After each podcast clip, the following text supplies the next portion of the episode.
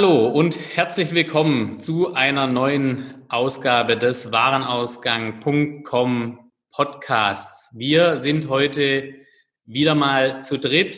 Daniel und ich haben uns einen Gast reingeholt, der eigentlich schon lange überfällig war für einen Warenausgang Podcast, nämlich den Dr. Bernd Schönwälder von, Schönwälder von Mercateo. Bevor ich jetzt aber, Bernd, deine Lebensgeschichte erzähle, sag doch mal selber bitte ganz kurz, wer bist du und was machst du eigentlich?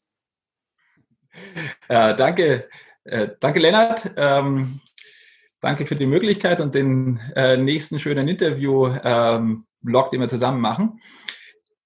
Ich bin Ingenieur von meiner Grundausbildung her, also Elektrotechniker, Informationstheorie war so, so Themen, die mich im, in der Grundausbildung äh, geprägt haben und ähm, bin jetzt seit 20 Jahren im Thema digitale Plattformen unterwegs. Also erstmal so sozusagen rund ein Jahrzehnt im Thema Finanzmärkte, Elektronisierung dort Plattformen bauen. Heute ist da alles algorithmisch äh, gesteuert und Menschen sind nur noch ein, ein Randphänomen dort in, in dem Handel in der Sphäre. Das, das war so zehn Jahre die Entwicklung, die ich da ganz im Kern mit äh, gemacht und zum Teil auch äh, mit Pionierarbeit da gemacht habe und jetzt so in der Zweiteilung zehn Jahre, ein Jahrzehnt B2B, B2B-Plattform. Bei mit Mercateo, das ist, Mercateo kennen ja viele als so ein Urgestein im deutschen Internet. Ähm, abenteuerlich. Wir wollen das Thema B2B-Plattform knacken. Äh, wir, wir sind im Businessmodell, äh, viele finden es kompliziert. Ja, ich kann es auch nachvollziehen, ja, aber B2B ist so und ich glaube, wir sind wahnsinnig weit vorne, das,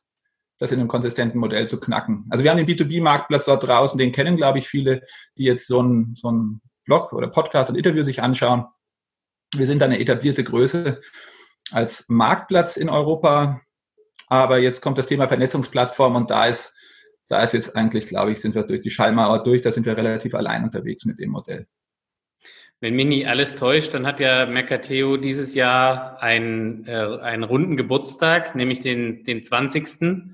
Ähm, da gab es neulich mal auf LinkedIn ein schönes Foto ähm, von euch, sagen in eurer äh, Gründergarage sozusagen. Ähm, äh, da äh, saht ihr nicht minder gut aus, aber eben 20 Jahre äh, äh, jünger.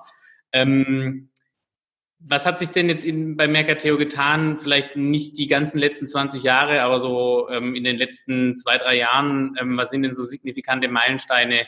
Ähm, ich denke, jeder kennt ähm, die Plattform ähm, und wer sie nicht kennt, der sollte das relativ schnell ähm, nachholen. Aber was hat sich denn bei Mercateo und bei dem Marktplatz jetzt in den letzten zwei, drei Jahren getan aus deiner Sicht? Ähm, drei Jahre zurück, es ist wahnsinnig schnell. Es sind zwar 20 Jahre, aber die Entwicklung ist wirklich äh, atemberaubend. Also da muss ich erstmal selber rekapitulieren. Internationalisierung, also wir, wir haben ja, wenn man 20 Jahre immer irgendwie zwischen 20, 30 und zum Teil auch mehr Prozent wächst, dann, dann ergibt das insgesamt ein ganz schönes Volumen. Und aus der Historie heraus sind wir ich würde sagen, die drei letzten Jahre haben wir so richtig in Europa ähm, unseren 14 Länder mit Niederlassungen und so weiter, also richtig europäischen Fußabdruck da als, als Plattform. Strategisch ähm, ist das Thema Vernetzung. Also was wir intern Vernetzung nennen, das ist da draußen die, die Unite-Plattform, unite.eu. Ähm, das ist der Aufbau des neuen Geschäftsmodells.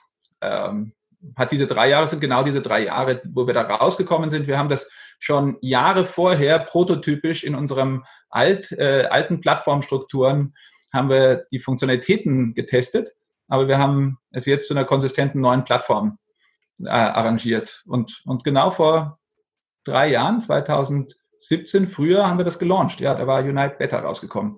Und das ist eigentlich jetzt, wenn ich drauf schaue, was war die letzten drei Jahre bei uns los, aus meiner internen Sicht, das strategisch zu steuern.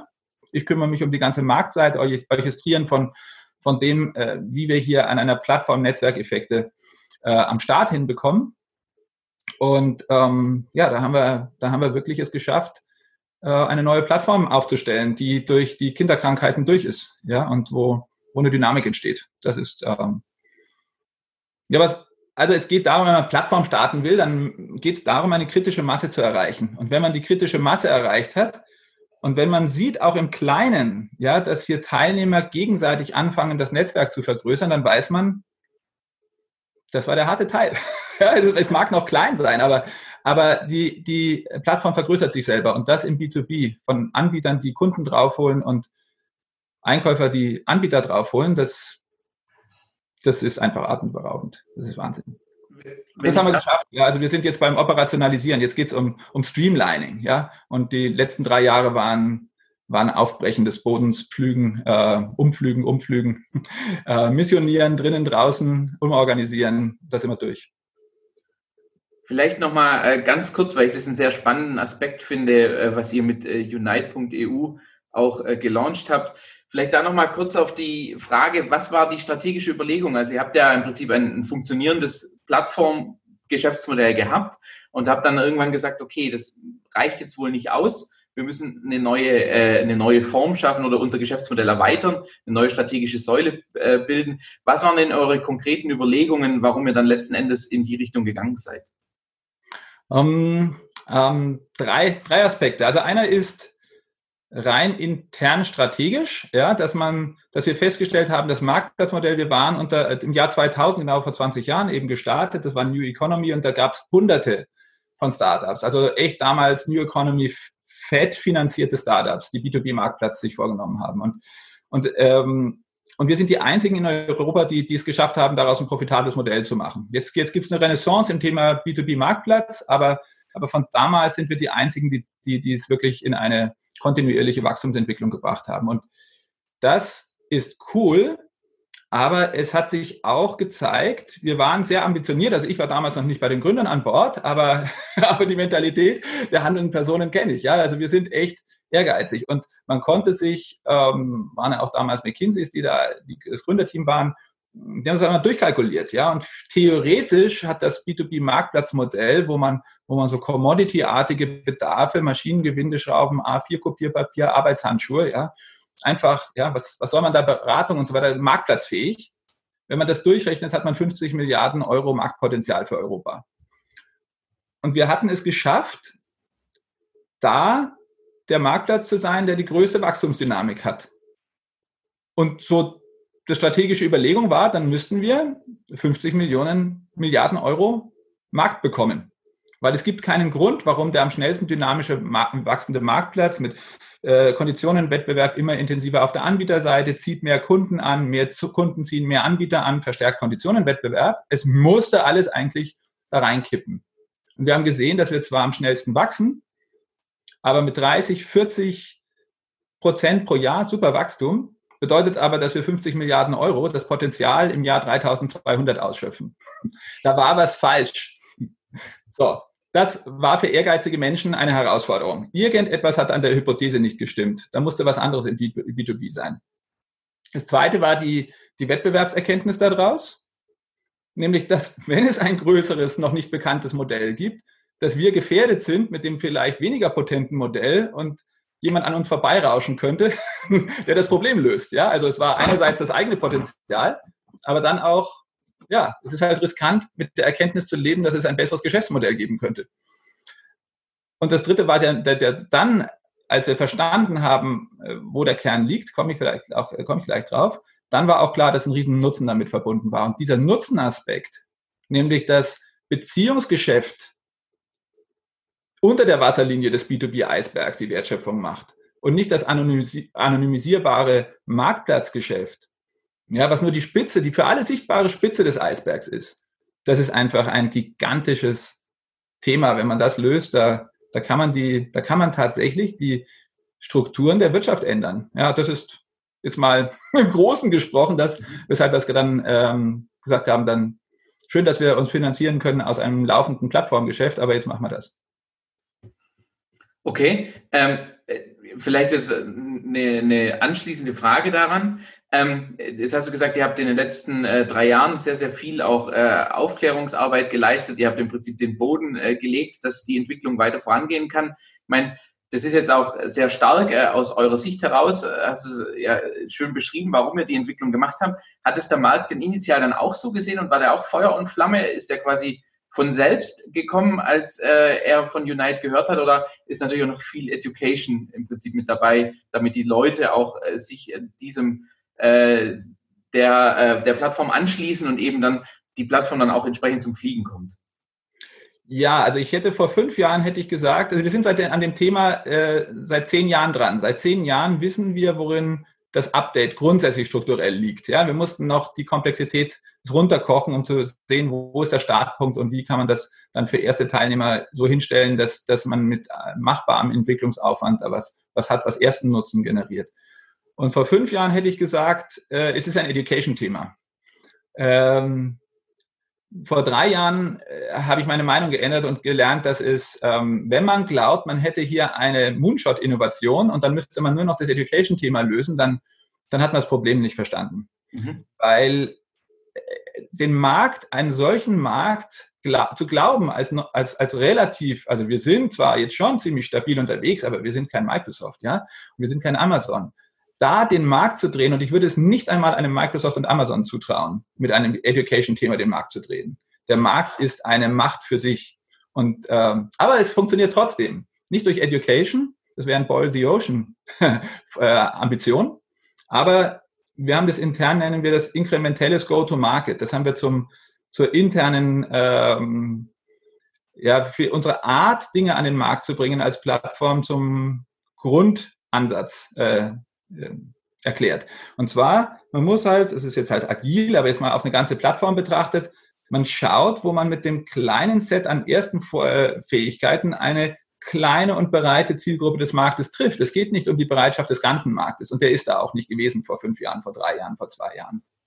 Aber wir hatten, dadurch, dass wir die Beziehungen hatten, dass den, den Europas größten B2B-Marktplatz mit dem ganzen Anbieternetzwerk und dem ganzen Netzwerk an Einkaufsorganisationen auch in, in, in persönlichen Beziehungen zu haben, war das Riesenasset. Ja, wir konnten mit denen experimentieren und sagen, wer würde mit uns folgenden neuen Prozess machen.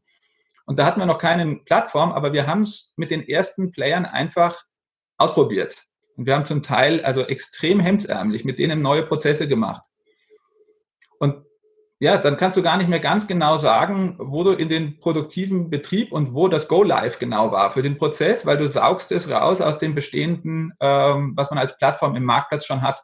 Mhm. Und dadurch ist es gelungen. Und damit kriegst du natürlich Success Stories, damit kriegst du dann auch irgendwo Dinge, die, die im Netzwerk anderes nach sich ziehen. Und, und dann durchdringt man, also dieses inkrementelle Go-to-Market heißt, wir gucken, wo funktioniert das heute im Markt mit dem, was wir können und das reicht heute definitiv aus. Und dann geht es darum, in konzentrischen Kreisen immer wieder zu sagen in der Produktentwicklung, welches nächste Feature aus der unendlichen äh, Backlog-Liste gibt uns welchen nächsten Nutzen und welche nächste neue Zielgruppenring um das bestehende Netzwerk herum. Ja, insofern der Markt, nein, der Markt, das ist noch, äh, es ist ein sukzessives Lockstep, ja. Der Markt lernt und wir entwickeln. Der Markt lernt und wir entwickeln. Und so unterstützen wir das, aber wir machen kein Education-Thema draus.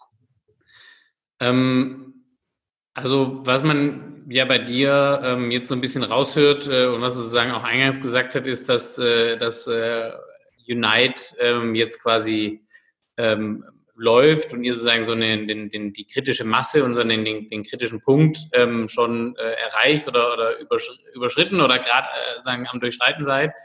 Ähm, jetzt aber sagen nochmal den Blick aufs, ähm, sagen aufs, aufs klassische äh, Mercateo-Marktplatzgeschäft. Ähm, entwickelt sich das noch? Also wächst es auch noch? Trägt das auch noch zum Unternehmenserfolg bei? Oder kommt jetzt sozusagen das ganze Wachstum eures, äh, eures äh, Plattformkonzerns äh, nur noch sozusagen aus dem Neugeschäft mit, mit United? Oder wie kann man sich das so ähm, vorstellen? Weil du hast ja gesagt, und ähm, ich glaube, das hat man ja auch, sieht man ja auch an vielen Stellen, ähm, sagen, eure, eure Energie ähm, äh, in sagen, äh, äh, den, die Weiterentwicklung eines Backlogs und die, die Umsetzung, äh, die iterative Umsetzung von, von neuen Themen, ähm, das floss ja jetzt eben hauptsächlich in Unite. Aber so, wie hält sich das die Waage mit eurem Kerngeschäft, äh, wenn man es mal so nennen darf?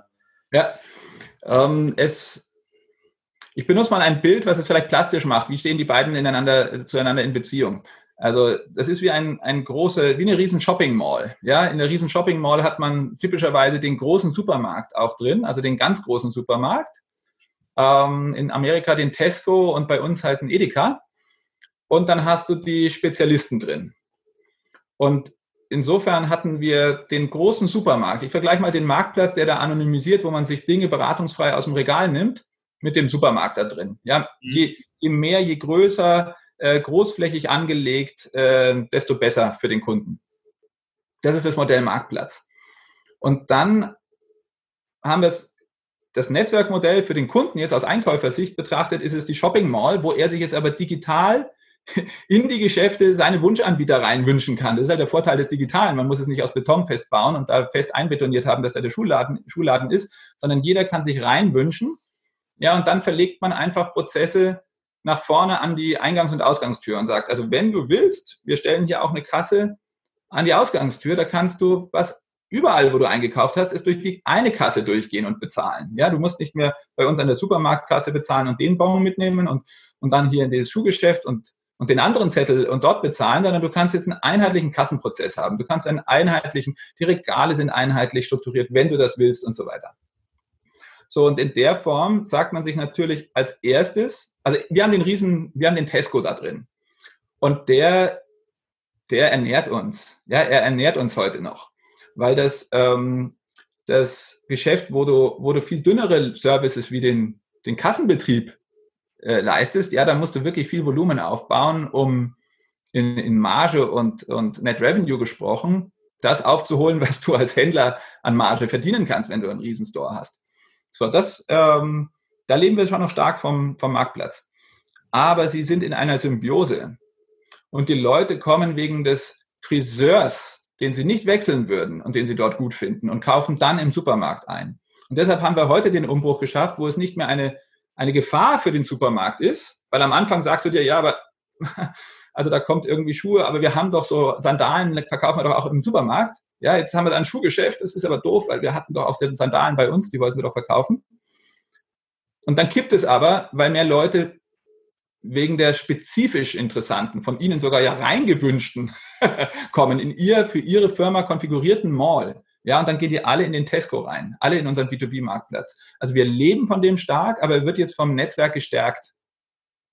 Und weil wir die Infrastruktur jetzt soweit stabil haben, kommen wir jetzt in neue Länder sogar zuerst mit dem Netzwerk, ja, und, und stellen die zentrale Kasse auf und die Kunden, die das international nutzen wollen, schieben ihre Anbieter in die Mall. Dabei ist da noch gar kein Tesco. Ja, jetzt können wir den Marktplatz in den Ländern international, jetzt wirklich geht es in den globalen Maßstab, Brasilien, China, haben wir jetzt schon ähm, so Vernetzungsgeschäft, ohne dass wir einen Marktplatz dort aufgebaut haben. Aber wie viel einfacher wird es, einen Marktplatz aufzubauen, wenn die Kunden dir dort im Netzwerk schon 50 Anbieter angeonboardet haben? Ja, das wird jetzt alles einfacher. Also jetzt zieht das Netzwerk den Marktplatz hoch.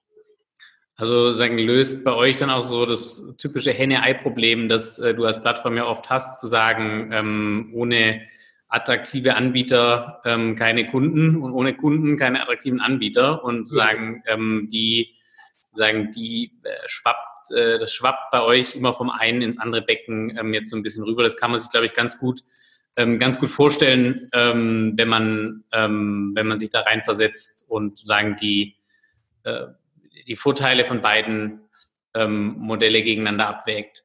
Ja, ähm, also ich habe noch vielleicht eine Ergänzung noch zu deiner ursprünglichen Frage wo hat das, wo wächst auch das Marktplatzgeschäft? Also es, es hat noch gewaltiges Potenzial und wir haben da auch Arbeitsthemen in verschiedenen Ländern. Ja, also in Deutschland ist das schon, ja, da gibt es natürlich, gibt's, äh, also es gibt Amazon Business, aber wenn man, also die Leute, die das nutzen, wissen, also Mercateo, ich referiere einfach mal nur Aussagen von Kunden, ja, ich will mich jetzt gar nicht aus dem Fenster lehnen, aber die sagen, also in der Produktion brauchen wir ein breites und tiefes Industriesortiment, ja, in der Konzernzentrale, in den Sekretariaten, ähm, ist es natürlich irgendwie auch vielleicht in der Convenience anders cool. Ähm, so, so ist das eigentlich für uns, sind wir da sehr, sehr gut positioniert. Aber in verschiedenen Ländern, da muss der Marktplatz noch wachsen.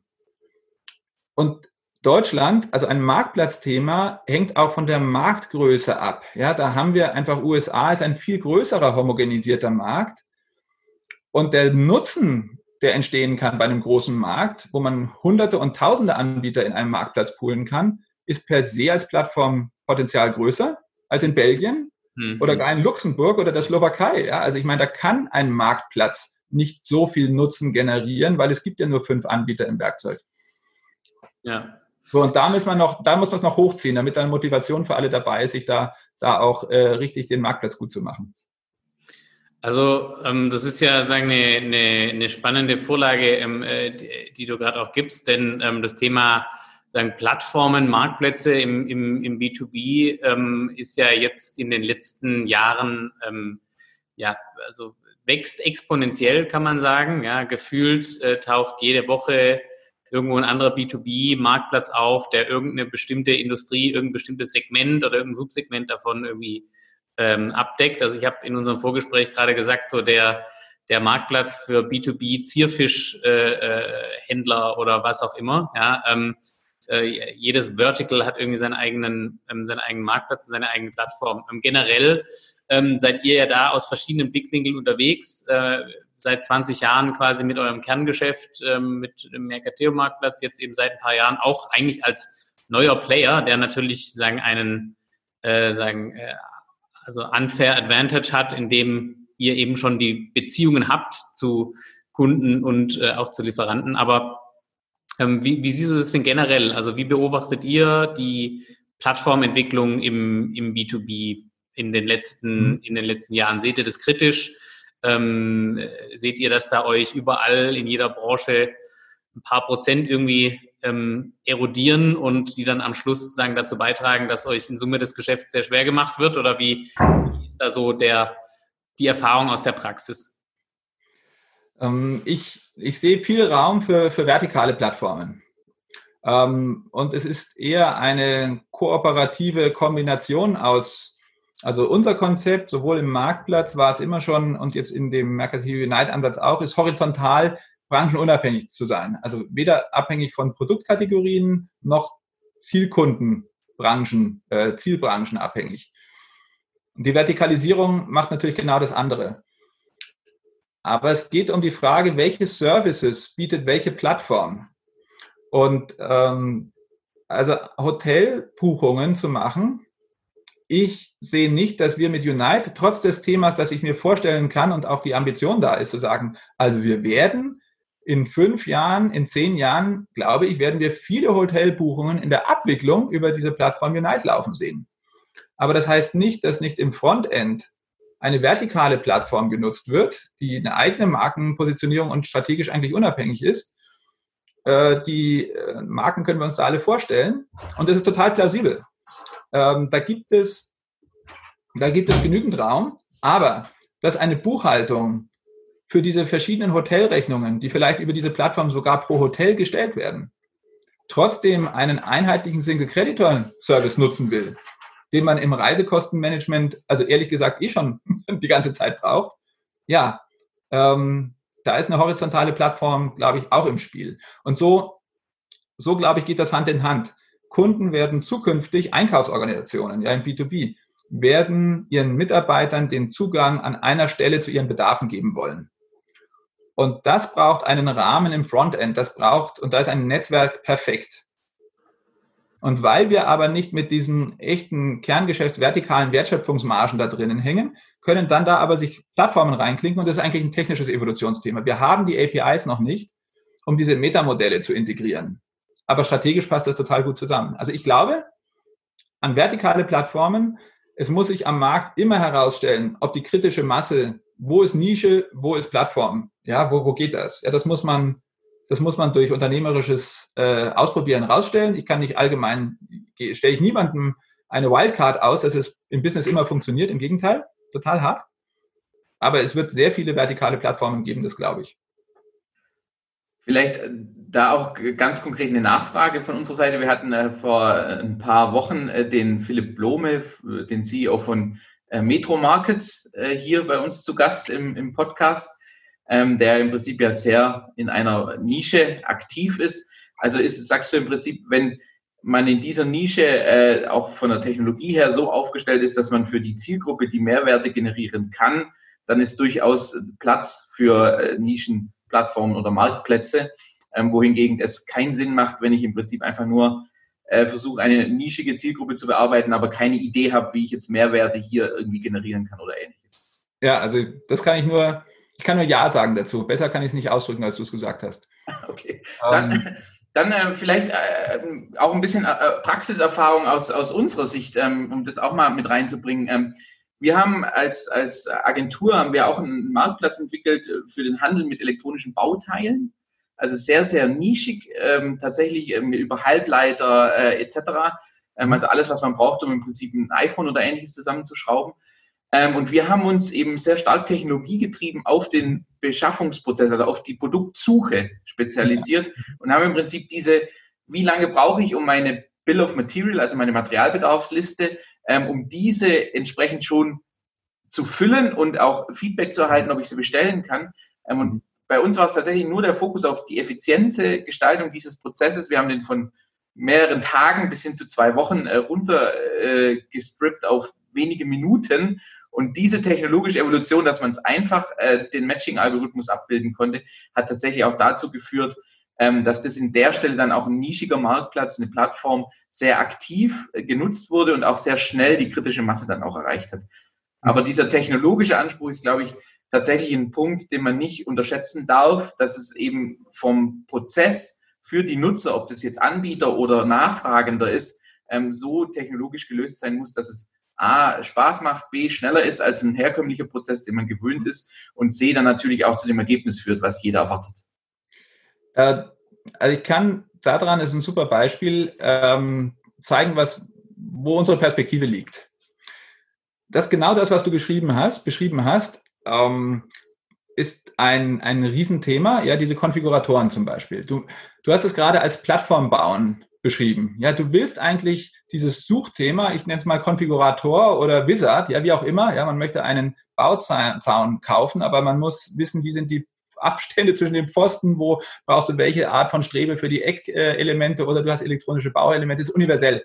Aber jedes Thema muss fachlich gut gemacht werden. Ja, und wer investiert in die für diese Domäne besten Konfigurator, wie auch immer, der hat einen Markt.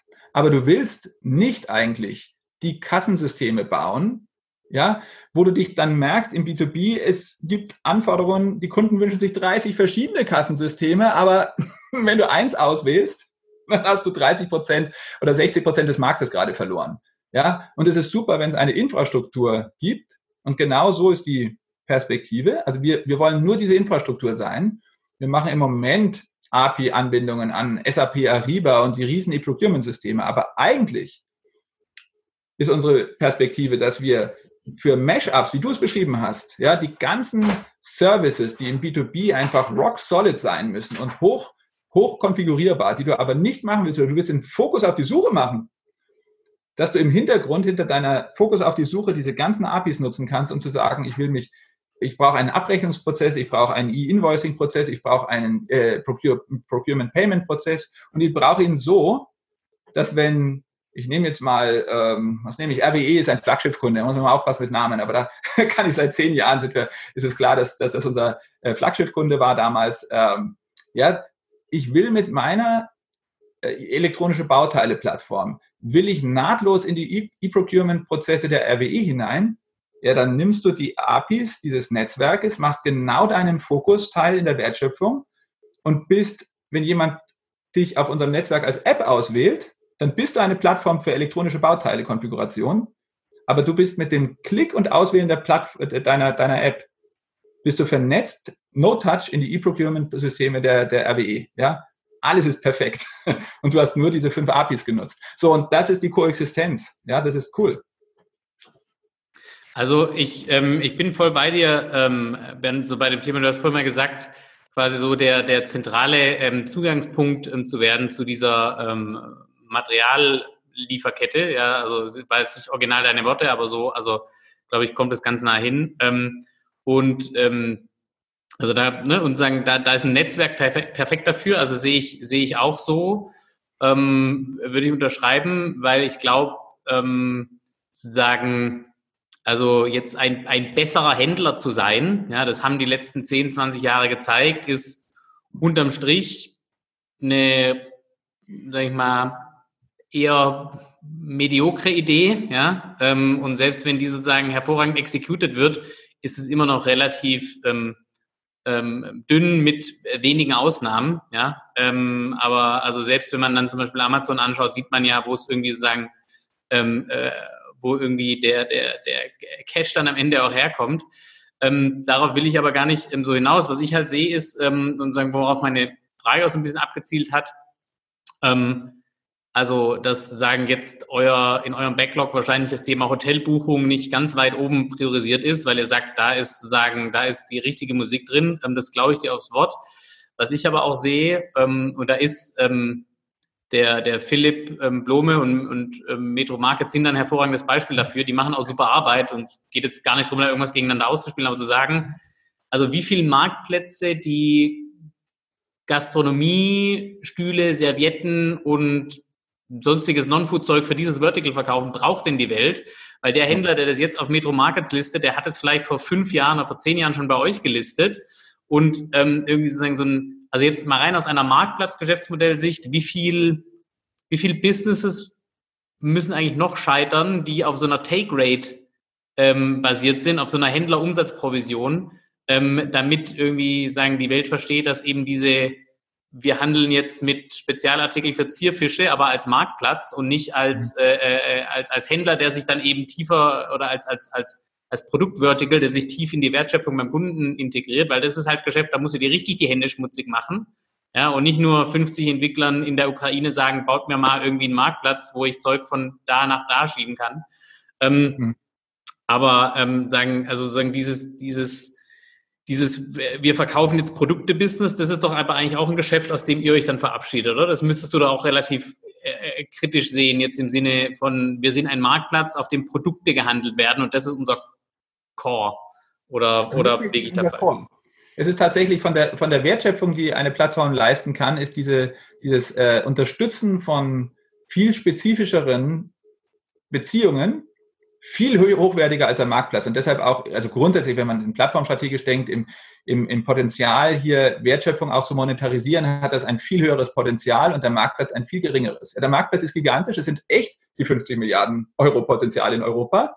Wenn man, wenn man das Netzwerkthema hat, dann durchdringt man mit dem Netzwerkthema diese ganzen Unternehmen und, und darf dann auch der Marktplatz sein, der da reingeklinkt wird. Dann hat man echt 50 Milliarden Euro Potenzial. Im Vernetzungsgeschäft, im Beziehungsgeschäft sind es aber in Europa halt 1500 Milliarden Euro Marktvolumen. Ja, das ist, das ist auch spannend. Und wenn man ein Prozent von 1500 Milliarden hat, ist das mehr, als wenn man zehn Prozent von 50 Milliarden hat. Ähm, aber das Marktplatzgeschäft ist valide. Und zwar, es gibt die vertikalen Plattformen. Ja, es ist, hat einen Winner-Takes-it-all-Charakter. Es hat keinen Sinn, dass man mehrere vertikalisierte Plattformen für Hotellerie und Gaststättenbedarf haben sollte. Ja, das sind manchmal lange äh, Endspiele, aber es sind Endspiele. Aber es gibt durchaus Bedarf neben der auf die Zielgruppe spezialisierten vertikalen Plattform für den horizontalen Marktplatz. Das Potenzial bleibt, weil es gibt Absatzmöglichkeiten in andere Zielgruppen und das ist das, was unser äh, Marktplatz leistet. Der ist eigentlich positioniert, es, es, nutzen viele Hotel, Hotels und Gaststätten unseren Marktplatz, um, um auch ihren Bedarf dort, Hotel- und Gaststättenbedarf zu kaufen. Tun sie. Ist auch super so. Bin echt dankbar. Ist klasse. Die Positionierung strategisch ist eigentlich, geht woanders hin.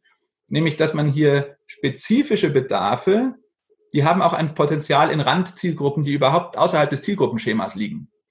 Ja, ein typisches Büro braucht auch Servierten. Äh, aber halt nur 10 oder 20. Und die erreicht man nicht, weil die schalten sich nicht die Metro-Plattform Metro, äh, frei. Also das sind super valide Zusatzabsätze, weil man den gesamten Restmarkt über einen Marktplatz erreichen kann. Aber es ist der Restmarkt, der außerhalb der eigenen Zielgruppe liegt. Das leistet unser Marktplatz. Da hat er auch weiter seinen, seinen absoluten Fußabdruck. Und dann gibt es die vertikalen Marktplätze für das gleiche Sortiment. Ja, und die kann man sich im Netzwerk künftig dann auch wählen, wenn man spezifisch in dieser Zielgruppe liegt. Ja, dann macht man das. Und dann gibt es aber natürlich immer noch die dritte Ebene, nämlich die einzelnen Player dahinter. Wenn die Mehrwerte liefern, wenn der einzelne Händler in Gastro und äh, wenn der Same-Day-Delivery in der Region macht, wenn er, wenn er ein Catering mit dabei hat, wenn er, wenn er sonst was noch an Mehrwerten bietet, dann, dann hat auch der einzelne Händler im Netzwerk noch seinen Platz. Und ganz stark. Ich würde noch mal einmal kurz zurückkommen ähm, über äh, dein Beispiel, was du gesagt hast mit den Kassensystemen, ähm, weil das eigentlich sehr schöne Überleitung ist auch zu einem Thema, was wir noch äh, gemeinsam diskutieren wollen. Und zwar ähm, sehen wir eine zunehmende Automatisierung im Beschaffungsprozess von Unternehmen. Also das heißt, mhm. dass ich gar nicht mehr so darauf erpicht bin, äh, jetzt äh, ein Frontend in irgendeiner Form zu bedienen, sondern dass ich gerne mein eigenes äh, Warenwirtschaftssystem oder mein Materialbedarfsplanungssystem eben direkt bestellen lassen können möchte, ähm, um eben zu sagen, jawohl, hier ist kein manueller Prozess oder ein manuelles Eingreifen mehr erforderlich, sondern hier kann ich eine Bestellung automatisch durchschleusen und ich als Einkäufer kümmere mich um die strategischen Lieferantenbeziehungen oder ähnliches. Mhm. Und im Endeffekt hast du eigentlich einen interessanten Aspekt auch genannt, deswegen wollte ich da nochmal ähm, nachfassen, weil ähm, genau das ist ja auch, auch euer Ansatz, dass ihr sagt, pass mal auf, ähm, wir haben hier eine Infrastruktur, wir haben auch eine äh, kritische Masse schon erreicht und wir haben eben diese unterschiedlichen Kassensysteme, auch den Zugang über Hinblick, ob du jetzt eine Schiebe- oder eine Drehtür haben willst, was auch immer bildlich gesprochen, ähm, können wir eben eine Infrastruktur bieten, um mhm. hier für dieses Thema auch eine gute technische Infrastruktur auch anzubieten, dass mhm. man das eben stemmen kann und leisten kann als, als äh, Mercateo. Ja, ähm, ja, also es ist, es ist dieses Machine-to-Machine-Thema. Das ist jetzt gerade mal ahnbar. Ja? Ähm, eine, das, was wir als Plattform bauen, ist, ist darauf ausgerichtet, dass ähm, schon jetzt in der Evolution, also da reinzukommen und das dann auch über diese Infrastruktur bedienen zu können. Und genau da laufen dann natürlich genau auch die verschiedenen Kategorien zusammen. Ja, du hast du hast ein Kraftwerk, wo O-Ringe in Wartungszyklen aus der aus bestandsgeführten Materialbeschaffungsprozessen bestellt werden, äh, wo aber daneben auch die Arbeitshandschuhe und vielleicht auch irgendwo eine, eine ganz andere, vielleicht noch ein, was hat man im Kraftwerk, im Kernkraftwerk hast du diese ganzen Themen, dass du, ähm, dass du radioaktive Materialien nicht äh, da drin verwenden darfst. Also schon der Stabilo Boss-Marker, äh, ja, ist da nicht erlaubt oder so. So, und das kann sein, dass da sehr unterschiedliche Kategorien dann über den gleichen Prozess gezogen werden müssen. Und plötzlich brauchst du wieder eine normierende Infrastruktur, die das Hotelplattform-Thema mit dem, also die, was auch immer mit dem O-Ring-Plattform-Thema irgendwie auf einen Nenner bringt. Ja, das ist ein Riesenszenario. Und wir kommen da auch rein. Ja, es ist allerdings, äh, sind wir jetzt da, wir haben es auf der Roadmap, da immer tiefer reinzugehen. Aber von der Positionierung her, also mich fasziniert, es sind, das, was ich da sehe, ist, dass wir natürlich in dem Machine-to-Machine werden wir wahnsinnig viel Volumen äh, da offloaden auf solche Infrastrukturen. Und wenn wir das sein dürfen, dann ist das total cool. Aber es gibt noch was, noch was Faszinierenderes für mich. Und das ist die, es ist, es geht dort dann um relativ langweilige Wertschöpfungen. Aber das, was dann jeweils für die Menschen in den Beziehungen übrig bleibt, hat, glaube ich, eine dann immer weiter fokussierte enorme Wertschöpfung. Ja, und das sind nicht nur die Autositze und Scheinwerfer für BMW, hochstrategisch direktes Material, sondern das sind erstaunlich filigrane Wertschöpfungen, die auch zum Teil granularer sind. Ähm, da sind Zilliarden unterwegs. Und ich glaube, dass es sich jetzt immer mehr rausschärft. Was wir machen wollen, deshalb spreche ich darüber, ist zu gucken, dass wir jetzt nicht sagen, Riesenvolumenperspektive, alles automatisieren, sondern dass wir gucken, dass wir es schön, ähm, ja, diesen Schieberegler schön managebar machen, wo wir den Menschen in persönlichen Kontakt auf der gleichen Infrastruktur ähm, ja, Raum geben und in, in fluiden Austausch bringen, wo es die Beziehungswertschöpfung dann hochkatapultiert und das Ganze, was Menschen eigentlich überhaupt nicht wertschöpfend miteinander machen können, eben auf der gleichen Infrastruktur automatisierbar machen, sodass man da beide Systeme, offline und online, M2M und ja, zweimal M2M, Mensch to Mensch und Machine to Machine, über die gleiche Infrastruktur machen kann. Das ist eigentlich das, was ich super faszinierend finde. Äh, mit der Perspektive, dass die hohe Wertschöpfung, die echte Innovation zwischen den Menschen stattfinden wird und nicht zwischen den Maschinen. Ähm, also sagen den äh, Schieberegler ähm, äh, ist ja eigentlich auch ein schönes, ähm, schönes Stichwort ähm, für ähm, das, was sagen, das Thema, was der äh, Daniel gerade angesprochen hat und sagen generell Automatisierung des Einkaufs ähm, ähm, in den letzten zwei Monaten noch beschleunigt hat. Ähm, und das ist ein Thema, obwohl wir jetzt ja hier nicht den Anspruch haben, ein Nachrichten-Podcast zu sein, ähm, aber trotzdem drüber sprechen wollen, weil es wahrscheinlich auch das Thema B2B-Beschaffung nachhaltig ähm, verändert und sicherlich auch an der einen oder anderen Stelle als Beschleuniger auf solche Themen wie ähm, Automatisierung, Beschaffung, Machine-to-Machine, ähm, datengetriebene Beschaffung, wie auch immer ähm, sein wird. ähm, und zwar das Thema ähm, Corona-Krise natürlich. Ihr habt ähm, mit dem Mercateo B2B-Radar da relativ schnell drauf reagiert, indem ihr äh, quasi Daten von eurem Mercateo-Marktplatz genommen habt und natürlich anonymisiert, aber sagen als aus einer, aus einer äh, hohen äh, Flughöhe ähm, branchenübergreifend genommen habt, um zu zeigen, wie entwickelt sich denn die, das Beschaffungsverhalten in verschiedenen Segmenten, die bei euch auf der Plattform unterwegs sind und, und einkaufen. Ähm, ich glaube, man kann sagen, am Anfang, also so ab Mitte März bis Mitte April ist es schon von Woche zu Woche ja, schlimmer geworden, ähm, fast in allen ähm, Branchen. Also sagen, also der Shutdown hat natürlich auch dazu geführt, dass äh, kein Büro mehr Servietten nachbestellt hat, weil da war niemand mehr, der sich hätte den Mund abtupfen oder die Krawatte abrubbeln müssen. Ähm, was sind denn jetzt so deine Top-Erkenntnisse aus den letzten paar Wochen Mercateo B2B-Radar und Corona-Krise?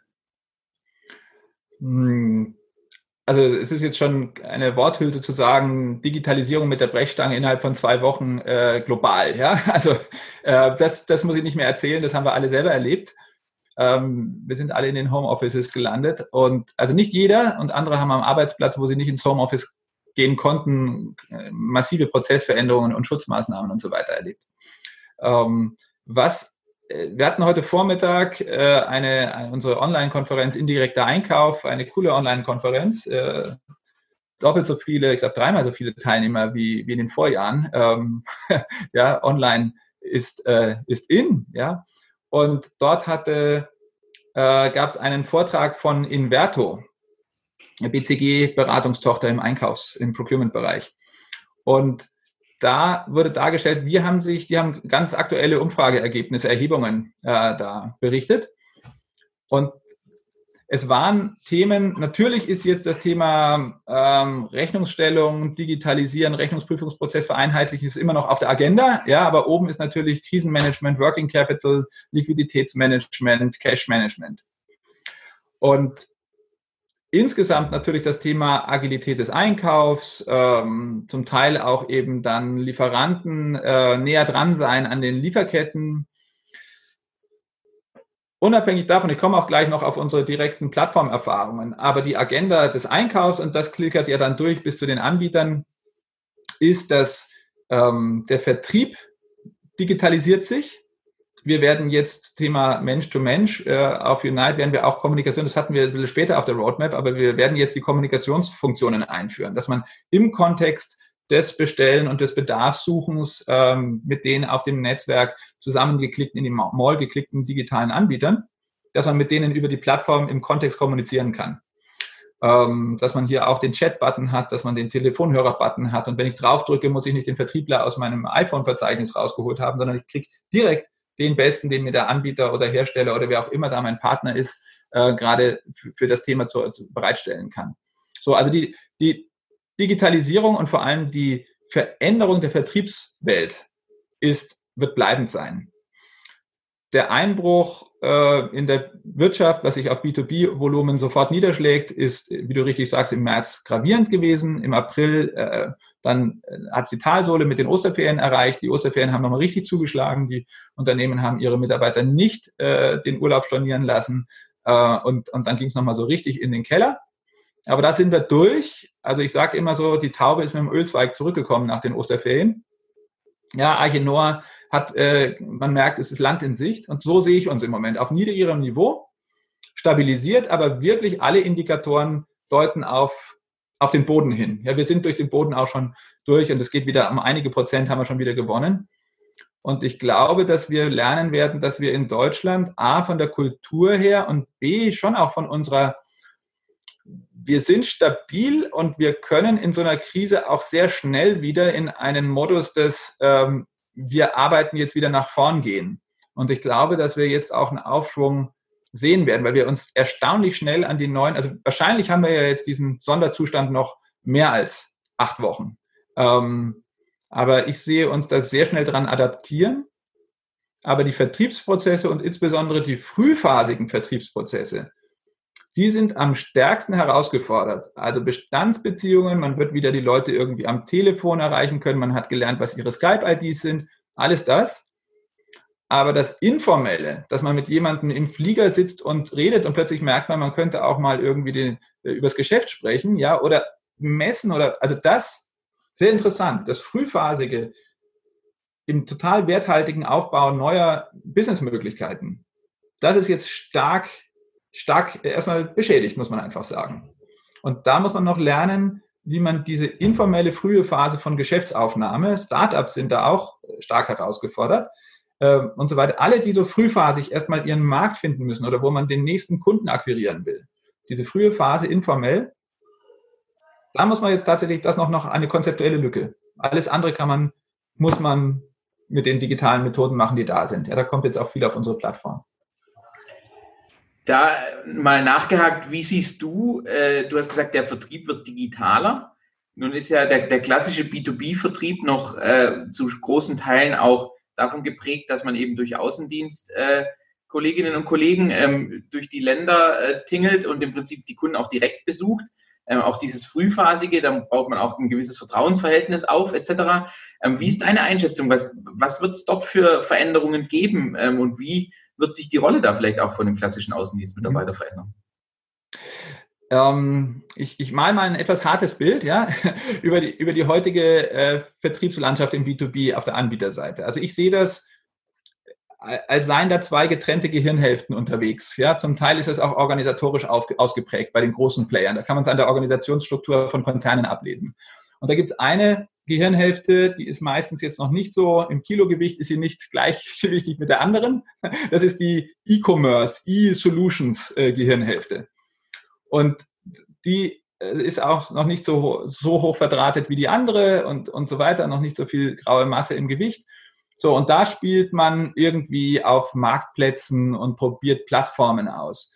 Und dann gibt es eine zweite Gehirnhälfte, die ist viel fetter, die ist viel hoch, höher vernetzt in sich, aber leider mit der anderen ziemlich unverbunden. Und dort wird Vertrieb gemacht. Ähm, und dort wird Geschäft gemacht. Und dort sind die Außendienstler unterwegs. Ich bin fest überzeugt, dass diese, diese Vertriebswelt ihre absolute Berechtigung hat. Aber sie, also unsere Infrastruktur ist auch dazu gemacht, das Digitale da hineinzuweben.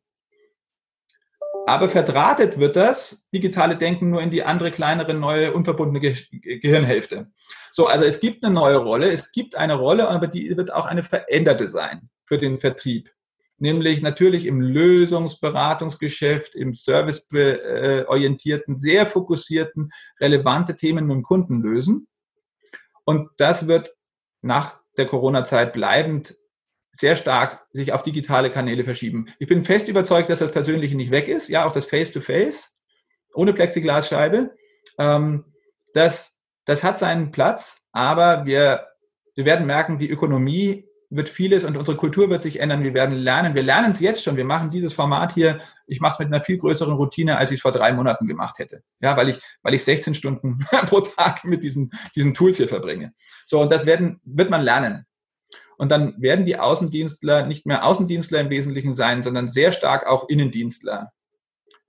Und dann muss man sich den neuen Wertschöpfungsfokus überlegen. Aber ich bin fest überzeugt, dass Menschen, mit denen man, also jetzt eigentlich ist die Covid-Krise die Demonstration. Digitalisierung ja, aber die Lösungen hier, die haben uns nicht digitale künstliche Intelligenzen empfohlen. Das sind Menschen, die hier blitzschnell reagieren, die sich blitzschnell verständigen und die dann pragmatisch etwas machen, was sie für, für wenn die Welt volatil wird, dann treffen nicht mehr Maschinen die kritischen Entscheidungen, sondern weniger. Wir brauchen diese Infrastrukturen um fluide und schnell als Menschen handeln und miteinander handeln zu können. Aber volatile Welten heißen nicht, dass die Entscheidungen sich auf Maschinen verschieben. Das ist ein Irrglaube. So, das müssen wir noch lernen, wo dann die, die Rolle des Außendienstes liegt. Aber das Erste, was man äh, erkennen muss, ist, dass man als Anbieter im B2B nicht glauben darf, dass das E-Commerce-Thema eins ist, was, wo eine Plattform einem die Wachstumsprobleme löst und entweder funktioniert die Plattform ohne vertriebliches Invest oder man muss halt was anderes ausprobieren, sondern man muss vertrieblich in die Plattform, ins Plattformgeschäft und was da an Kunden kommt, investieren. Und das vielleicht auf andere Weise, aber ich bleibe mal beim ersten Learning. Das ist eigentlich viel einfacher und, und klarer. Und wie dann die Rolle ganz genau sich ausdifferenziert, das werden wir alle schaffen. Wir sind, wir sind nicht so, ähm, so einbetoniert in Deutschland, wie wir es denken, strategisch manchmal, ja. Aber ich erlebe jetzt, dass wir im Operativen gar nicht so veränderungsresistent sind. Also ich finde, das ähm, ist eine spannende Beobachtung, ähm, die du, die du da hast. Also und natürlich auch am eigenen, am eigenen Leib. Ähm, was ich ähm, selber merke, ähm, oder was so meine Hypothese dazu wäre, ist aber auch ähm, in den letzten Wochen und Monaten hat halt die Stunde derer geschlagen, die in der Lage sind, ähm, da relativ schnell ähm, auch äh, nicht nur zu reagieren, ja, ähm, sondern auch äh, richtig und vernünftig und nachhaltig zu reagieren. Ähm, denn ähm, also sagen die, die, die, die, die ihre Hausaufgaben gemacht haben, ich glaube, die sind schon ähm, deutlich, äh, sagen, kommen auch nachhaltig deutlich besser aus so einer, aus so einer Situation ähm, raus als, ähm, als Unternehmen. Ähm, und so meine, meine Befürchtung wäre so ein bisschen, dass sich sagen, jetzt nach dem ersten Schock äh, quasi viele wieder so ein bisschen die Regression zur Mitte haben, ja, also sagen, äh, äh also dass der Außen, also dass, dass der Großteil der Außendienstler und auch der Vertriebsleiter ähm, jetzt eben ähm, sagen, äh, nicht denkt, wir müssen eigentlich in deinem, in deiner Metapher diese unterentwickelte Gehirnhälfte auf das Niveau von der anderen ähm, jetzt bringen, ähm, weil sagen, eigentlich war jetzt da ähm, Covid-19 nur ein Warnschuss, ähm, sondern dass sagen, da werden dann, da tut die dann ganz stark weh und dann schmeißt man ein paar Aspirin ein, aber dann geht's auch irgendwann wieder. Und man Ne, Im schlimmsten Fall gewöhnt man sich an den chronischen Schmerz, Schmerz noch mehr, ähm, als man es vorher getan hat. Wie, wie siehst du das? Also was soll denn jetzt sagen, was soll denn so ein, so ein nehmen wir gerade mal einen Händler, vielleicht gleich äh, kommen wir nochmal zu den, zu den Herstellern ähm, in, einer, in einer gesonderten Frage, die auch gar nicht so viel mit Corona zu tun hat. Aber was sollte, was sollte es jetzt als, als, als B2B-Händler tun, der, ähm, der jetzt äh, sich geläutert fühlt durch Corona und auf einmal ähm, es nicht mehr schlimm findet, wenn Menschen ähm, auch ohne eine dreiseitige Erklärung zwei Wochen vorher mal einen Tag ins Homeoffice verschwinden? Die, meine Antwort ist natürlich super einfach. Also es ist, äh, man kann keine pauschale Antwort geben und deshalb soll er sofort unser Anbietermanagement anrufen und eine differenzierte Antwort bekommen. ja. Ähm, Dass du so eine Steilvorlage reinmachst, äh, Bernd, das ist natürlich, äh, sehe ich dir, sehe ich dir, äh, äh, rechne ich dir hoch an. Ja, so. aber also sagen, ähm, klar, ne, differenzierte, also so eine differenzierte Antwort, aber ähm, also äh, worauf ich so ein bisschen hinaus wollte, ist der Zug, ähm, ist der Zug jetzt endgültig abgefahren? Also muss man so, muss man so, muss man so schwarz malen oder kann man sagen, jetzt ist eigentlich, ähm, sollte man auch in einer wirtschaftlich schwierigen Situation eigentlich eher die Chance nutzen zu sagen, ähm, selbst als Unternehmen, das jetzt da vielleicht nicht so weit entwickelt ist, zu sagen, wie kommen wir denn innerhalb von ein, innerhalb von zwei Jahren an den Punkt, dass wir da in so einer neuen Situation ähm, viel besser mit umgehen können und nicht nur sagen, operativ ähm, nicht, also ne, sozusagen operativ wandlungsfähig sind, sondern auch strukturell wandlungsfähig sind. Weil das ist ja, glaube ich, das, was eher dann ähm, nachhaltig die Spreu vom Weizen trennt. Ja. Ähm, also wenn ich jetzt mal unternehmerisch denke, ich glaube, dass viele ja erkannt haben. Viele sind ist, ist, die, diese Strukturen, Unternehmensstrukturen im B2B auf der Anbieterseite sind ja super granular. Es gibt einige Riesen, aber es sind 150.000 Mitgliedsunternehmen, ja, nicht nur irgendwie Filialen, sondern verschiedene Unternehmen aller Größenordnungen da im Bundesverband Groß- und Außenhandel, der im Wesentlichen alle B2B-Händler umfasst, organisiert 150.000 Unternehmen in Deutschland, große und kleine.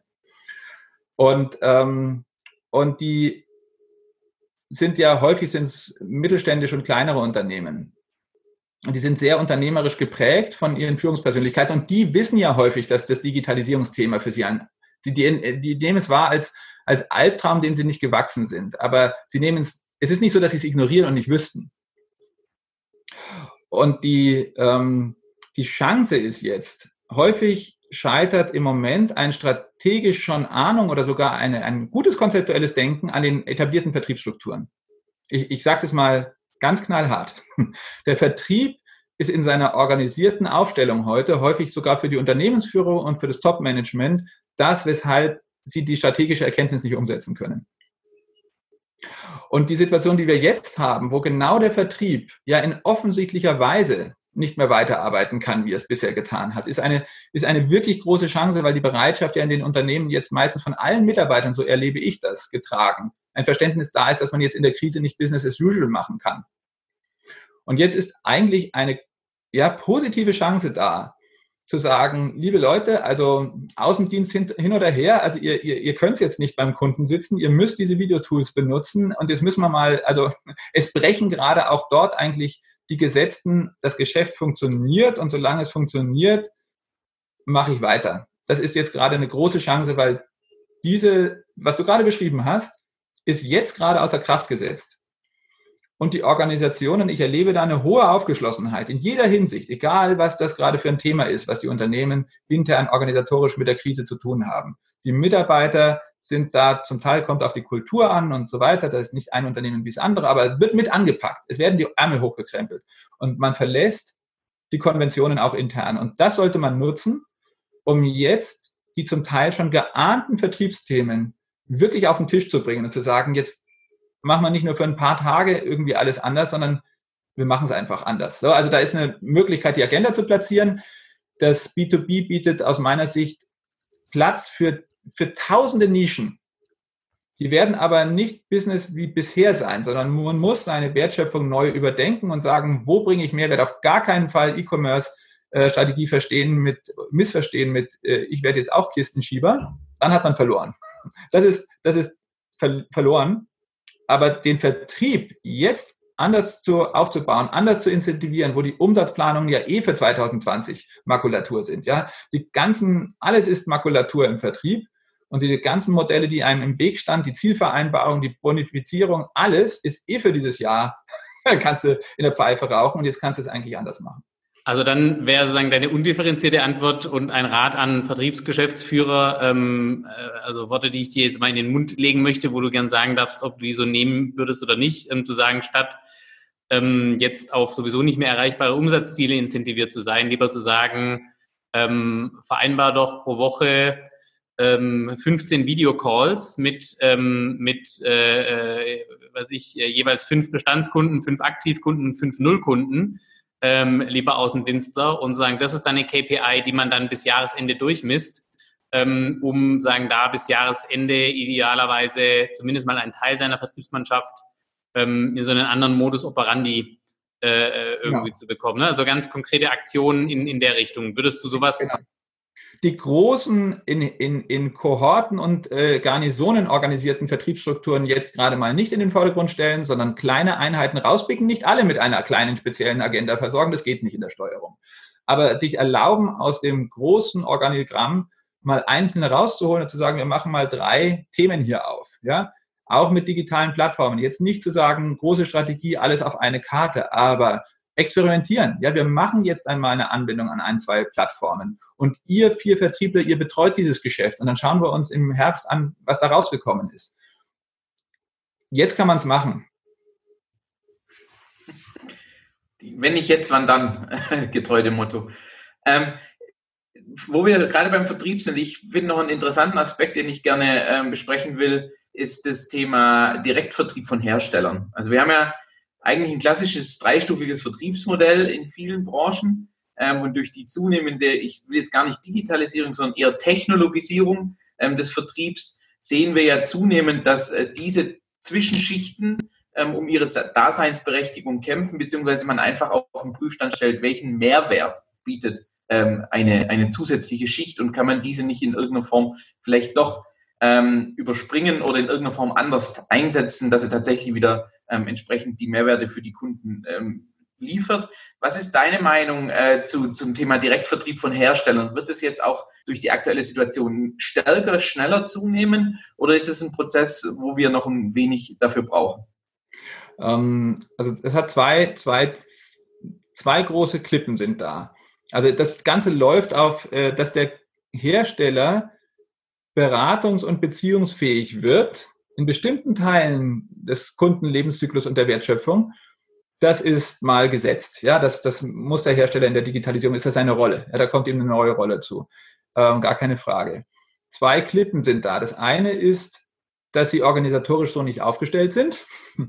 ähm, zum Teil machen Hersteller da jetzt etwas, aber wenn man nicht jetzt mal so die breite Herstellerlandschaft anschaue, die sind dafür organisatorisch noch nicht aufgestellt. Wirklich dem Endkunden zum Beispiel, sie sind ja, sie haben das beste Produkt-Know-how. Also was wirklich die Spezifikationen ihres Produktes sind, das weiß einfach der Hersteller besser als jeder Händler, selbst wenn er ihn noch so viel geschult hat.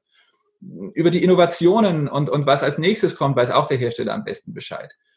Und dann ist es am besten, wenn er das dem Kunden erzählt. Das heißt nicht, dass er das Geschäft mit dem Kunden vollumfänglich machen muss. Aber er hat bestimmte Rollen neu, die er spielen kann und das hat auch makroökonomischen Mehrwert. Das ist die eine Klippe, dass man das als Hersteller überhaupt erstmal verstehen muss und einen profitablen Weg finden muss, diese, diesen Muskel aufzubauen. Und die zweite, noch härtere Klippe ist, dass der Konflikt mit den traditionellen Kanälen. Also das Fachhandelsnetz, gerade im B2B, haben wir noch mehr als im B2C, meiner Meinung nach. Abhängigkeiten vom Fachhandelsnetz häufig. Es gibt viele Consumer-Marken, die kommen ganz ohne Fachhandel aus. Und, und, ähm, und Lego ist dann vielleicht so stark, dass es die Spielwarenläden dann tatsächlich sich entscheidet, aus der Kette zu nehmen, obwohl so ein Modell eigentlich stark davon abhängig war. Aber im B2B ist doch also für einen Armaturenhersteller, mit die, der irgendwie ähm, große Armaturen mit Riegeln, Wasserabsperrriegeln verkauft, ja, das ist dann halt nicht groß für, für B2C, sondern äh, ein Hersteller auf unserer Plattform Perstar, der, der stattet die Raffinerien aus. Ja, das sind dann 150 Kilogramm gusseiserne Riegelarmaturen. So. Und die baut ein bestellender Kunde nicht selber in seine Raffinerie ein. Und auch der Werksleiter baut den nicht in die äh, Raffinerierohre ein. Sondern da kommt ein Fachhändler und der mit der Gasflamme und so weiter heizt das Ding an der einen Seite an und weitet das und schiebt das aufs Rohr und das ist der Händler. Und ohne diesen Händler macht der Hersteller gar nichts. So, das ist eine Symbiose. Und wenn jetzt der Hersteller, ohne eine Infrastruktur zu nutzen, wo er in der Wertschöpfung kooperativ am gleichen Kunden mit dem Fachhändler arbeiten kann, wenn er das nicht nutzt, dann ist es ein Kanalkonflikt. Dann muss er, wenn er was Digitales direkt macht, muss er damit dem Fachhändler signalisieren, ich bote dich aus. Ja? Und der Hersteller, und ihr kennt es alle, ihr seid ja auch in diesen Beratungsthemen drin. Also die Hersteller trauen sich nicht, oder sie trauen sich und machen es und machen dann sofort einen Rückzieher, weil sie merken, wie der Fachhandel re re reagiert. Ja? 95 Prozent Umsatzabhängigkeit vom Fachhandel, 5 Prozent verdecktes, nicht öffentlich für den Fachhandel sichtbares, analoges Direktgeschäft bisher gemacht als Hersteller. Jetzt macht man irgendwas auf seiner Webseite, wo Kunden was direkt kaufen könnten und der Fachhandel, die ersten zehn Fachhändler sagen, ich liste dich aus. so, das war das Ende der digitalen Direktinitiative des Herstellers. Und das wird nicht, also wenn man so es versucht zu spielen, wird es nicht lösbar sein. Ja, es ist zu hart. Die Hersteller und der Fachhandel, die hängen ja letztlich beide mit ihrer Existenz da im gleichen Teufelskreis, die werden da nicht rauskommen. Ähm, ich will jetzt gar nicht Werbung machen, aber man muss Infrastrukturen finden, wo beide in der Vernetzung am gleichen Kunden arbeiten können und sich die Wertschöpfung teilen können. Also wir haben einen sogenannten Marken-Business-Shop, da laden Hersteller ihre Fachhändler ein, über das Netzwerk ihre Kunden zu bedienen und der Hersteller kann in der Beziehung mitleisten. Ja, der kann sehen, welcher Kunde mit welchem Umsatz ist geonboardet und gibt dem Fachhändler für diese Großkunden bessere Einkaufskonditionen. Aber er gibt es dem Fachhändler und er sieht es über das Netzwerk, dass diese Transaktionen und Konditionen auch genau dorthin fließen zu dem Großkunden und dass sie nicht zu der Klitsche führen, der, der jetzt irgendwie einen billigen Wasserhahn gerade gekauft hat. Aber das Problem ist auch so ein bisschen, ähm, also soll, wenn ich da mal kurz einhaken darf, ähm, also sagen, ich, kann gut nachvollziehen, was du beschreibst. Ähm, nur ähm, sagen, äh, gibt ja auch also Händler, die von sich aus schon auch den ähm, ein Stück weit den Fehler machen, immer mehr Leistung auch auf den Hersteller zu verlagern, weil ähm, jetzt nehmen wir mal das Beispiel von deinem von deiner Armatur, die baut der Händler von mir aus noch irgendwie ein mit seinen eigenen Servicetechnikern. Ähm, nur auf dem eigenen Lager hat er den nicht mehr, weil er seine Kapitalbindung nicht will und auch sagen äh, nicht mehr Sortiment draufnehmen will und ähm, sagen deshalb kommt die per Strecke ähm, vom Hersteller aus irgendeinem Lager in, weiß ich nicht, Nordholland nach Garmisch innerhalb von 24 Stunden geliefert. Ähm, ähm, also ne, sozusagen plus ähm, der Hersteller äh, sieht sich dann vielleicht jetzt nicht für solche eher technischen äh, äh Produkte ähm, die auch noch so erklärungsbedürftig sind, aber in, in, in den Commodities ähm, sagen neuen Wettbewerbern ausgesetzt, weil zum Beispiel ähm, auch Handelsplattformen ähm, sagen Fulfillment-Infrastrukturen drunter legen, ja, allen voran irgendwie Amazon, aber eBay macht das genauso. Ähm, Im DIY-Bereich ist äh, Mano Mano so eine Plattform, die das ähm, äh, macht, wohl auch für B2B ähm, äh, oder mit dem sagen, mit der Idee, darüber auch mal B2B-Kunden bedienen zu können. Und dann bin ich jetzt sozusagen als Anbieter von Trennscheiben, ähm, stehe ich auf einmal irgendwelchen No-Name-Brands gegenüber, die dann aber genauso letztendlich dann beim Kunden landen, weil sie preislich attraktiver sind, genauso schnell verfügbar sind und, und so weiter. Also da ist doch, ähm, sagen, ähm, auch so ein bisschen die, also äh, es führt doch unausweichlich dazu, dass es da in den nächsten Jahren immer mehr vielleicht auch verzweifelte Versuche von Herstellern geben wird, zu sagen, ja, ich weiß, dass ich an den Fachhandel gebunden bin, aber ähm, ne, also sagen, der, die einen halten mir das Messer ans, an den Bauch, die anderen die Pistole an den Kopf. Ich muss mich jetzt eigentlich nur noch entscheiden, ähm, sagen, wie ich lieber sterben möchte. Also das ist ja auch irgendwie keine gute Alternative, oder? Ähm, ich sehe das äh, ein, eines der Haupt, Hauptthemen, an denen dann heute, wo der Druck heute herkommt, es gibt eigentlich eine hohe Kundenbindung. Es ist nicht so, ich sehe, ja, es gibt irgendwie Pfennigfuchser, aber wir sind echt, äh, machen hier industrielle Wertschöpfung in dem Land und da gibt es ähm, also viele Dinge, die ein kleines Volumen haben, aber eine extreme Wertschöpfung entsteht aus Dingen, die, wo Service und Beratung eine Rolle spielen. Und dann gab es, aber das Problem ist doch, dass die Fachhändler nicht, nicht digital sind. Also diese Fachländer, wir kennen sie, die sind alle nicht digital und sie, sie sind sich bewusst, dass sie das eigentlich brauchen, aber sie sind sich außer, außerstande. So, so ist einfach mal faktisch ist es so. Und die Kunden wollen so eine Armatur einfach mal online um 23 Uhr abends einfach mal ordern können. Wenn die Fachhändlerstrukturen digital irgendwie jemand ihnen hilft, ja, und der Hersteller kann ihnen mit einem schlüsselfertigen Herstellersortimentsshop helfen, der dann eins zu eins Pricing fähig ist und wo der Fachhandel sagen kann, das ist jetzt, den Shop mache ich mir zu eigen in dem Netzwerk und da bediene ich meine Kunden, das sind meine Kunden und die, die kaufen bei mir. Ja, ich habe dahinter die Prozesse zum Hersteller verdrahtet. Dann hat man eine Convenience wie bei Amazon für den Kunden. Dann kann der seine Sachen bestellen.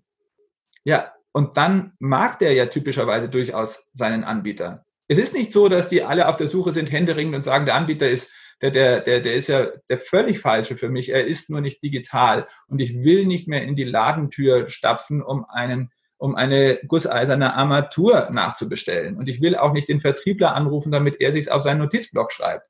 Äh, ich habe die Erwartungshaltung und vielleicht auch mein Procurement hat die Erwartungshaltung, dass man das digital bestellen kann, dass es transparent ist, dass man nicht den Papierzettel dann für 100 Euro Prozesskosten intern digitalisieren muss, dass man die Rechnung elektronisch bekommt. Ja, das, das ist der Druck. Es ist, glaube ich, nicht ultimativ am Ende der billigere Anbieter. Ja, also ich gebe dir recht, äh, Lennart. Natürlich gibt es da einen Preisdruck. Aber das ist nicht wirklich das Problem, das wir im deutschen B2B in der Wertschöpfung haben, sage ich. Also ich denke, können wir vielleicht, um abschließend äh, das Thema noch, noch kurz zusammenzufassen, kann man sagen, die, die Wertschöpfung verändert sich. Also durch den teilweise auch die zunehmende Technologisierung, Digitalisierung von Herstellern, ähm, sodass der Fachhandel äh, im Prinzip andere Funktionen, andere Wertschöpfungs ähm, übernimmt in, in der Erfüllung eines Auftrages, ähm, aber es aktuell noch immer eine Symbiose aus allen äh, an diesem Prozess beteiligten ähm, Personen oder Institutionen, wie auch immer, lebt und das auch zukünftig jetzt nicht sich so schnell und so stark verändern wird, dass man hier ähm, von einem Ende von jedem äh, Protagonisten sprechen muss, sondern hier quasi sich einfach Wertschöpfungsdinge verschieben und auch die Wertschöpfungsketten verändern werden, weil eben die Hersteller eine Digitalisierung anbieten können im Hinblick auf Produkt-Know-how, aber der Fachhandel ganz klar Logistik, Service-Funktionalitäten übernehmen kann, die der Hersteller jetzt noch nicht so übernehmen kann und vielleicht auch teilweise gar nicht übernehmen will. Ähm, ich denke, so kann man es vielleicht zusammenfassen. Ähm, ja, Daniel, ich, ich, ich, ich, ich äh, füge noch eine Facette dazu. Ähm, ich sehe, dass man mit digitalen, also den richtig ausgerichteten digitalen äh, Strukturen, kann man die Symbiose noch viel, viel, äh, kann man sie potenzieren. Ja, das ist das Spannende. Sie ist im sie ist heute da, ja, aber sie, sie ist extrem limitiert, weil die äh, Koordinationsaufwände sind unglaublich hoch, hoch. Aber so eine Transaktion und Beziehung enthält einfach viele verschiedene Wertschöpfungsfacetten. Und über eine digitale Infrastruktur kann ich es allen einfach machen, diese Wertschöpfungsfacetten aus, aufzudröseln. Ich muss nicht ultimativ schwarz-weiß entscheiden, der Kunde gehört dem Hersteller oder der Kunde gehört dem Händler oder der Kunde gehört dem Logistiker, sondern digital kann ich diese symbiotische Beziehung und kann denen den Teil am Wertschöpfungskuchen geben. Ja, das ist das, was heute schon da ist, das kann man noch potenzieren. Und ich glaube, das ist höherwertig, als es alles auf einen Nenner zu bringen, ja, und durch Plattformen die vertikale Wertschöpfung immer weiter. Das sehe ich im B2B nicht. Ja. Vertikale Plattformen ja, vertikale Wertschöpfungsintegration höchst begrenzt. Ja, also mhm. Fahnenmast lieferst du halt nicht per, per DPD, äh, per, per UPS aus. Und äh, die elektronischen Bauteile, über die wir im Vorgespräch gesprochen haben, oder vorhin auch da, die wir am Wickel hatten mit deinem Thema, das ist eine Feinlogistik ganz eigener Art. Ja, die, die lieferst du auch nicht aus dem Standard-Picking-Prozess im, im, im Standard-Logistikzentrum aus. Mhm. Und da musst du einfach die verschiedenen Kompetenzen in der Wertschöpfung zusammendröseln mit den besten Playern, die da drin sind. Und digital kannst du es machen. Ja, im Anblick auf äh, die Zeit äh, möchte ich an der Stelle ähm, mal ein herzliches Dankeschön sagen, äh, Bernd, dir, dass du uns heute Rede und Antwort gestanden bist, dass du uns einen Einblick gegeben hast in äh, Mercateo, in, in euer Vorhaben, in die Entwicklungen, aber dass wir auch äh, ja jetzt sehen, dass die aktuelle Situation durchaus beschleunigend für den einen oder anderen Faktor wirkt, dass wir aber auch durch eine Vernetzung von äh, allen äh, Protagonisten, von äh, Nachfragern bis hin zu Suppliern, ähm, wenn diese optimal oder besser ausgestaltet ist und auch besser ausgestaltet werden wird, dass hier auch viel Marktpotenzial noch äh, zu holen ist. Und von daher vielen lieben Dank für die Einblicke und äh, wir werden das mit Sicherheit weiter interessiert beobachten und äh, dann uns mal wieder zu einem Update vielleicht hier in dieser Konstellation zusammenfinden. Aber erstmal vielen Dank und äh, weiterhin gute Geschäfte und euch eine gute Entwicklung an der Stelle. Danke, danke euch beiden und danke auch äh, und, und viel, viel Erfolg euch auch mit, mit eurem Netzwerk. Ähm, Dankeschön. Ich also ich sehe insgesamt, dass diese Krise uns im gesamten Markt in die richtige Richtung vorwärts zwingt. Ja, nicht immer freiwillig, ja, aber diese Krise zwingt uns in die richtige Richtung. Deshalb bin ich, bin ich eigentlich optimistisch jetzt mal äh, rein aus diesem B2B. Was wird da draus? Gedanken heraus. Dankeschön. Bernd, alles Gute und äh, wir halten fest, online ist in. Gut.